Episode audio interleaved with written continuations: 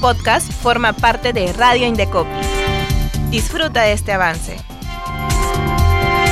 Este espacio busca empoderarlos a cada uno de ustedes para que conozcan sus derechos al momento de realizar alguna compra o de contratar algún servicio. ¿Para qué? Para que también tomen buenas decisiones de consumo. Hoy tocamos un tema súper importante. Ya nos acompaña Miguel Rivera, quien es representante de la Subdirección de Atención al Ciudadano del Indecopi. ¿Qué tal, Miguel? Gracias, gracias por la invitación. Gracias a ti por haber aceptado la invitación y por compartir tus conocimientos con cada uno de nuestros consumidores.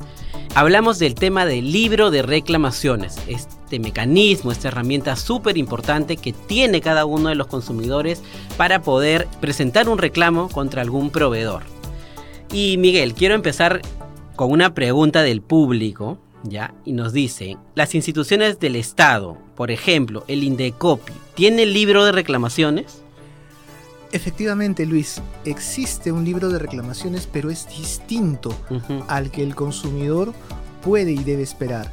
Pasa que cuando los consumidores quieren expresar una insatisfacción, un malestar, ¿Te está gustando lo que escuchas?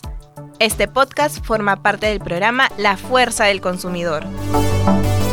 Y puedes escucharlo completo y gratis desde la aplicación de Radio Indecopi. En Facebook y YouTube nos buscas como arroba Indecopi oficial.